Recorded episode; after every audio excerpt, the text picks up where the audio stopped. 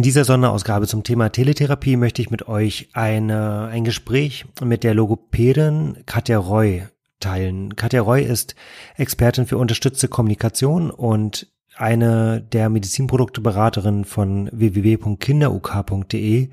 Und mit ihr hatte ich die Möglichkeit darüber zu sprechen, welche Konsequenzen die Kitaschließungen und Schulschließungen und ja möglicherweise auch bald Praxisschließungen für Eltern von Kindern mit eingeschränkter Lautsprache haben und welche Möglichkeiten sich möglicherweise auch direkt aus der ja aus diesem aus Aufeinanderhocken im häuslichen Umfeld ergeben. Und dabei sind wir natürlich auch zu dem Thema gekommen, wie kann Teletherapie eine Lösung sein, um die nächsten vier, fünf, sechs Wochen so richtig intensiv zu nutzen und vielleicht sogar noch richtig gute und sonst gar nicht mögliche Therapieerfolge zu erzielen. Ich würde mich freuen, wenn auch in dieser Folge so, so, ein paar Impulse für euch dabei sind, für euren Start rund um die Erbringung von Therapie per Videokonferenz. Wenn ihr dazu konkrete Fragen habt oder, oder Impulse habt oder, oder Wünsche habt, dann lasst es uns gerne wissen. Wir freuen uns immer über Feedback an podcast.praxenderzukunft.de und bis dahin wünsche ich euch jetzt erstmal ganz viel Freude mit dieser Folge.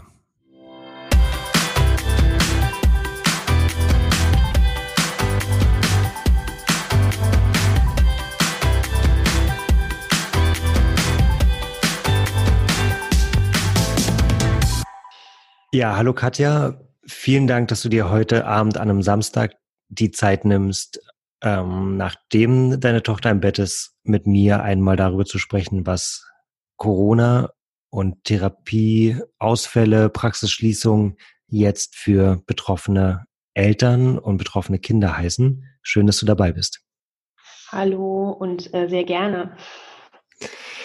Wir leben jetzt gerade in ziemlich aufregenden Zeiten und ich glaube, es gibt niemanden, der oder die jetzt zuhört, die nicht mit Konsequenzen ähm, in irgendeiner Form ähm, durch, den, durch die Verbreitung und durch die Versuche, den, die Verbreitung zu begrenzen des Coronavirus, durch den Coronavirus betroffen ist. Und ein wesentlicher Punkt ist ja, dass Kitas und Schulen als allererstes geschlossen haben und ja dann in der Folge auch viele Eltern, manche Eltern dann schon beschlossen haben, nicht mehr in die Praxis zu kommen und ähm, irgendwie jetzt sich auch abzeichnet, dass auch Praxen für Logopädie, Ergotherapie und Physiotherapie perspektivisch nur noch für ganz dringende Fälle geöffnet, geöffnet sein dürfen. Von daher schließt sich ja die Frage irgendwie an, was heißt das jetzt eigentlich für betroffene Familien, die jetzt ähm, eben keine Logopädie mehr haben?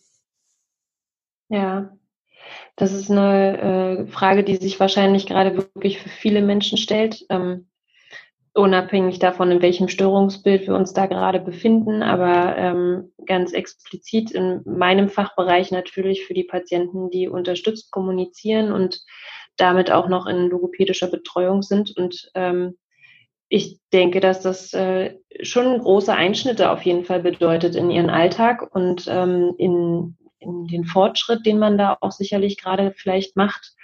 Ähm, in den meisten Fällen wird es hoffentlich sicherlich auch äh, keine großen Probleme bereiten, dass eine Pause eintritt, aber ähm, es ist natürlich schon so, dass es dazu führen kann, dass da Pausen entstehen, die vielleicht auch leichte Rückschritte bedeuten dann in dem aktuellen Stand.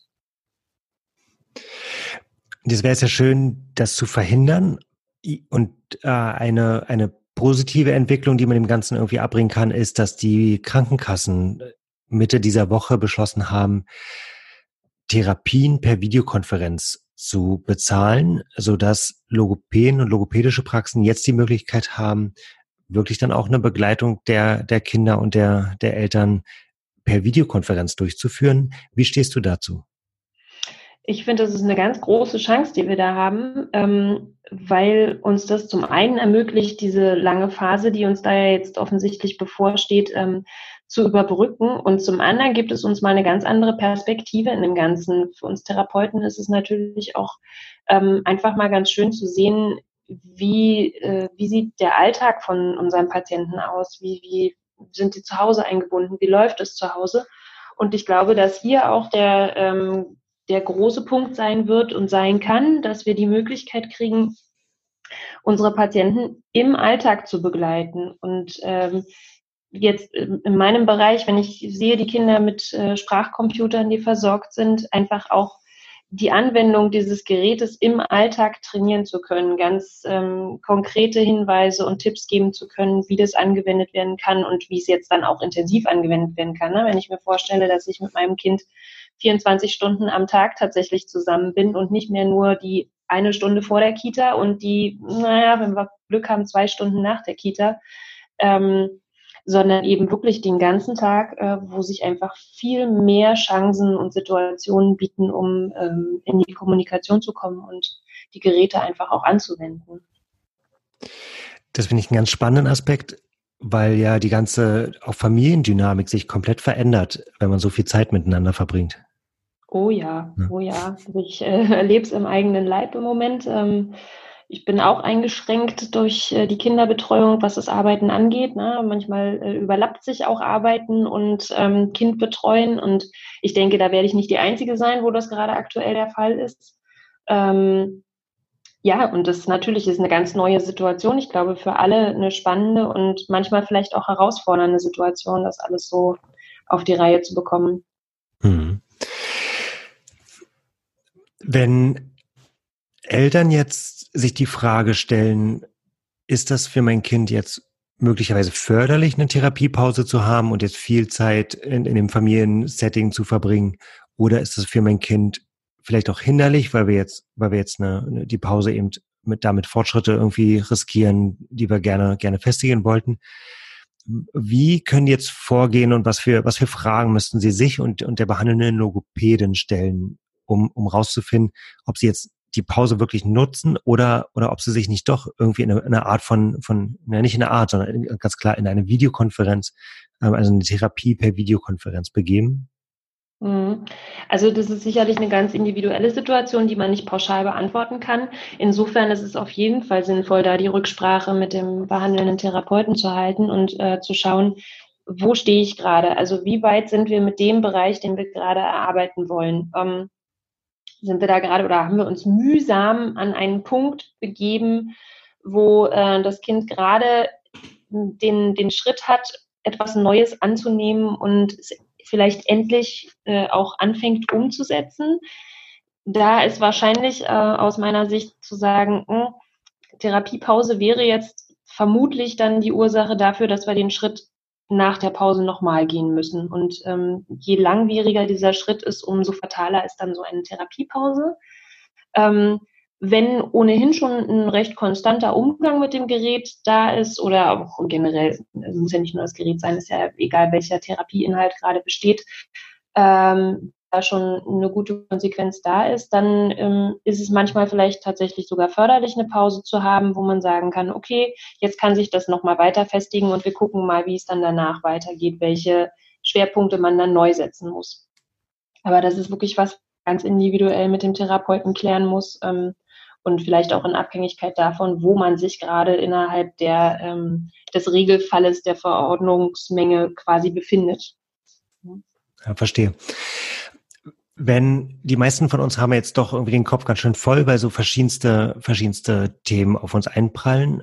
Und da kann ich, da höre ich auch irgendwie dann auch die ein oder andere und den einen oder anderen sagen, das, was soll ich denn jetzt noch alles machen? Das ist mir alles zu viel. Jetzt bin ich ein großer Freund davon, sich die Frage zu stellen, okay, das ist jetzt alles viel und ich glaube, dass so Routinen für alle Seiten, gerade wenn man so aufeinander hockt in der Wohnung, ja super wichtig sind. Und da bin ich tatsächlich ein großer Freund davon, mir vorzustellen, dass es auch eine feste Routine gibt in der, in der, in der Art der Kommunikation, so wie wir uns jetzt ja auch sehen, per Video und ähm, per Video dann einen Austausch zu haben und eben doch einen Aspekt irgendwie auch rauszunehmen aus der, aus der ganzen, also aus den vielen Therapiezielen, die man dann so hat und zu sagen, dem widmen wir uns jetzt in dem häuslichen Setting ganz intensiv und zwar eben für die drei, vier, fünf, sechs oder vielleicht auch viel mehr Wochen, ähm, die wir das jetzt alle gemeinsam aushalten müssen. Ja, ich glaube, das ist ähm, ein guter Punkt und ein ganz wichtiger Punkt. Ne? Also Routinen ähm, sind super wichtig. Gerade wenn das Chaos irgendwie ausbricht, ist es super wichtig, irgendwas, woran man sich festhalten kann, was so ist, wie es eben immer ist, auch wenn es dann vielleicht in einer etwas abgewandelten Form stattfindet. Und ähm, also ganz sicher ist es so, dass das einfach eine ganz tolle Chance bietet zu sagen, jetzt haben wir mal sechs Wochen Zeit oder fünf Wochen Zeit, je nachdem, wie sich das jetzt hier alles so weiterentwickelt, ähm, uns einfach diesem einen kleinen Therapieziel, was wir uns setzen, ähm, zu widmen und das ganz intensiv zu trainieren. Ne? Dafür reichen dann vielleicht schon kleine Anleitungen, um das zu Hause im, im Umfeld ganz, ähm, ganz intensiv trainieren zu können. Und ich glaube, das bietet einfach auch, ähm, ich denke, jeder, der Kinder hat, weiß, wie, wie anstrengend es sein kann, die Kinder auch den ganzen Tag irgendwie, ich sage mal, Flachs zu bespaßen, ähm, einfach die Möglichkeit, was an die Hand zu bekommen, was ich mit dem Kind einfach auch machen kann, um nicht in dieses, oh, mir ist langweilig zu verfallen oder in, ja, äh, dahin zu verfallen, sie dann den ganzen Tag beispielsweise vor den Fernseher zu setzen, weil man nicht mehr weiß, was man machen könnte oder möchte. Ja. Jetzt höre ich dann die, die nächsten sagen oder fragen, ja, wie soll denn das funktionieren per Videokonferenz? Ähm, das, das, das nimmt ja dann schon auch so ein paar Ebenen der Kommunikation ähm, und zumindest der Ausschnitt, in dem man, in dem man sich sieht, ist ja deutlich begrenzter. Du hast ja Erfahrungen damit. Wie bewertest du das bisher so als, als Therapeutin? Mhm. Also ich muss sagen, ähm, ich bin natürlich ein bisschen mit auf die Angehörigen angewiesen, die dann auch als Co-Therapeuten fungieren quasi, sodass ich Anleitung geben kann ähm, und dann eben nicht derjenige bin, der es in dem Moment ausführt, sondern eben der Angehörige, der mit dabei ist, der es dann äh, ausführt in dem Moment. Ähm, aber gerade das bietet eben die tolle Chance, ne? weil der Angehörige bekommt eine Anleitung, die er in einer normalen Therapie vielleicht nicht bekommen würde. Normalerweise sind die Eltern nicht mit dabei oder nur in einem sehr begrenzten Zeitraum mit dabei. Und das haben wir jetzt hier, ähm, ist eben jemand mit dabei die ganze Zeit und bekommt direkt die Anleitung, bekommt direkt zu spüren, wie mache ich das denn jetzt in der Situation mit meinem Kind? Wie kann ich das gut anleiten? Ähm, wie kriege ich mein Kind dazu, dass es auch die Reaktion gibt, die ich gerne haben möchte. Und ähm, das ist nochmal eine ganz andere Chance und eine ganz andere Ebene, als wir sie sonst haben. Also auch wenn mir persönlich die, der Handlungsspielraum fehlt, direkt einzugreifen, sage ich mal, gebe ich den Eltern einfach die Möglichkeit, diese, die, die, äh, diese Reaktionen zu geben, die sie sonst vielleicht nicht lernen würden. Das sind ja zwei große Aspekte, bei denen ich in der, in der klassischen Therapie so von Angesicht zu Angesicht, die ja von allen auch aus meiner Sicht völlig zu Recht so als der Goldstandard bewertet wird. Aber zwei Dinge fehlen ähm, doch dann immer, weil sie, weil für die zu wenig Zeit ist. Ähm, der, die Arbeit mit dem Kind steht immer sehr im Fokus äh, und in der, in der klassischen ähm, Praxisarbeit. Die Bedeutung der Elternarbeit, die ist unstrittig, aber da ist wenig Zeit für da und die Bedeutung der, der Einbindung des ganzen häuslichen Umfeldes ist auch total unstrittig, aber dafür hatten wirklich, also haben wir in, in den meisten Fällen auch nicht mal die Möglichkeit, ähm, abrechnungstechnisch, das überhaupt durchzuführen. Von daher kommen jetzt ja zwei Aspekte äh, zu tragen, die wirklich sonst auch zu kurz kommen. Ja, auf jeden Fall, genau. Also natürlich ist Elternarbeit immer ein Teil, aber ähm, in einer klassischen Logotherapie ähm, arbeite ich mit dem Kind und zwar so lange, wie ich irgendwie kann, um meine Inhalte irgendwie auch an das Kind zu bringen und es so intensiv wie möglich zu trainieren. Und ähm, in der klassischen Logotherapie ist es dann eben auch häufig so, dass wenn die Eltern dabei wären, es eher ein ablenkender Faktor ist, der mir dann nicht unbedingt ähm, hilft. Aber in so einer Teletherapie oder Videotherapie ist es einfach nochmal eine andere Situation. Ne? Das Kind befindet sich ja im häuslichen Umfeld. Da ist es gewohnt, dass Mama oder Papa oder das ganze Umfeld eben da ist. Ähm, da reiße ich das nicht so raus. Und da habe ich dann einfach eine ganz andere Möglichkeit, das Umfeld komplett mit einzubinden und ähm, auch wirklich so zu schulen, dass sie dann in der Lage sind, das auch im Alltag gut anzuwenden. Das finde ich einen spannenden Aspekt, weil in dem Moment, wo ich es gesagt habe, habe ich mir auch die Frage gestellt, warum macht man es da nicht mehr? Aber die, das hast du schön rausgearbeitet. Vielen Dank. Das ist ein guter Hinweis. Gerne. Wenn jetzt die behandelnde Logopädin, und da sind die, die, die, ähm, der Umgang mit den, mit der, mit dem Thema Praxisschließung und mit dem, mit dem Umgang Corona sind ja da sehr, sehr unterschiedlich auch in, in der Therapeutenlandschaft. Da, wenn jetzt die behandelnde Logopädin, die keine Therapie vor Ort anbietet und selber möglicherweise auch gar keine Erfahrung mit der, mit der ähm, Teletherapie hat. Was können Also macht es dann vielleicht trotzdem Sinn, sich mal ähm, mit dir in Verbindung zu setzen und einfach sich mal beraten zu lassen zu der Situation, wenn man unsicher ist, ob man vielleicht die Zeit jetzt doch intensiver nutzen kann. Und äh, wäre das dann hinderlich für den eigentlichen Therapieprozess oder könnte sich das auch ergänzen? Also die, dieses Herausgreifen eines bestimmten Aspektes für die nächsten vier, fünf, sechs Wochen, das haben wir besprochen. Und das bietet sich doch eigentlich auch in Ergänzung zu einer, einer eh laufenden logopädischen Behandlung an oder siehst du da ein Hemmnis? Nee, also das würde ich auf jeden Fall so unterstützen, wie du das gesagt hast. Ne? Man muss, also man würde ja nicht dem laufenden Prozess, der in der Praxis stattfindet, jetzt irgendwie ähm, querschießen und das hemmen in irgendeiner Form, sondern wir würden uns ja für so eine Einheit, die jetzt eben vier, sechs Wochen lang geht, ein ganz bestimmtes Ziel raussuchen und an diesem konkreten Ziel arbeiten. Und das ähm, in keinem Fall würde das die bestehende Therapie irgendwie hemmen oder ähm, schlechter machen. Also das ist auf jeden Fall ein Weg und ich denke auch ein sinnvoller Weg zu sagen, ich äh, gucke mir mal an, wie das funktioniert und ich schaue mal, ob ich da nicht für mich einfach noch was rausholen kann, was mir tatsächlich auch weiterhilft. Ja, vielen Dank. Dann würde, würde jetzt sicher die Frage anschließen, ist es denn okay, wenn sich jetzt ähm, Eltern, die da Fragen zu haben, an dich wenden? Das, und wie könnten sie das tun? Ja, also natürlich ist es okay. Ich freue mich über jeden, der sich mit Fragen an mich wendet oder vielleicht auch einfach nur mal den Zuspruch braucht, dass es okay ist, sich an mich zu wenden.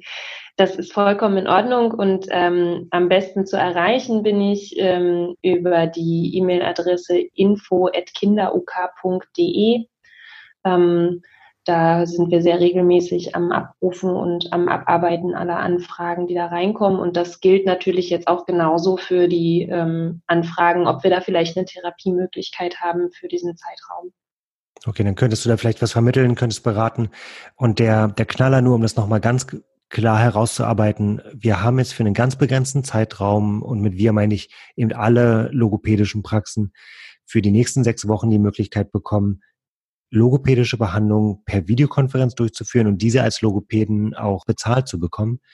Und das ist ein absolutes Novum in Deutschland. In vielen anderen Ländern ist es absoluter Standard, äh, aber eine schöne Chance, ähm, uns gemeinsam da auch auszuprobieren, sowohl Therapeuten als auch Eltern. Und von daher, ja, finde ich das toll, dass du das angeboten hast. Eine, eine schöne, eine schöne Möglichkeit, einfach mal zu gucken, wie wie die Effekte sein können in so einer ganz intensiven Zeit, in der man aufeinander hockt. Das bietet ja auch eine Menge Chancen. Auf jeden Fall. Ja. Katja, ganz herzlichen Dank und ich freue mich dann auch äh, mit dir über viele, viele Nachfragen, viele, viele E-Mails und konkrete Kontakte. Ja, ich würde mich sehr freuen. Mhm.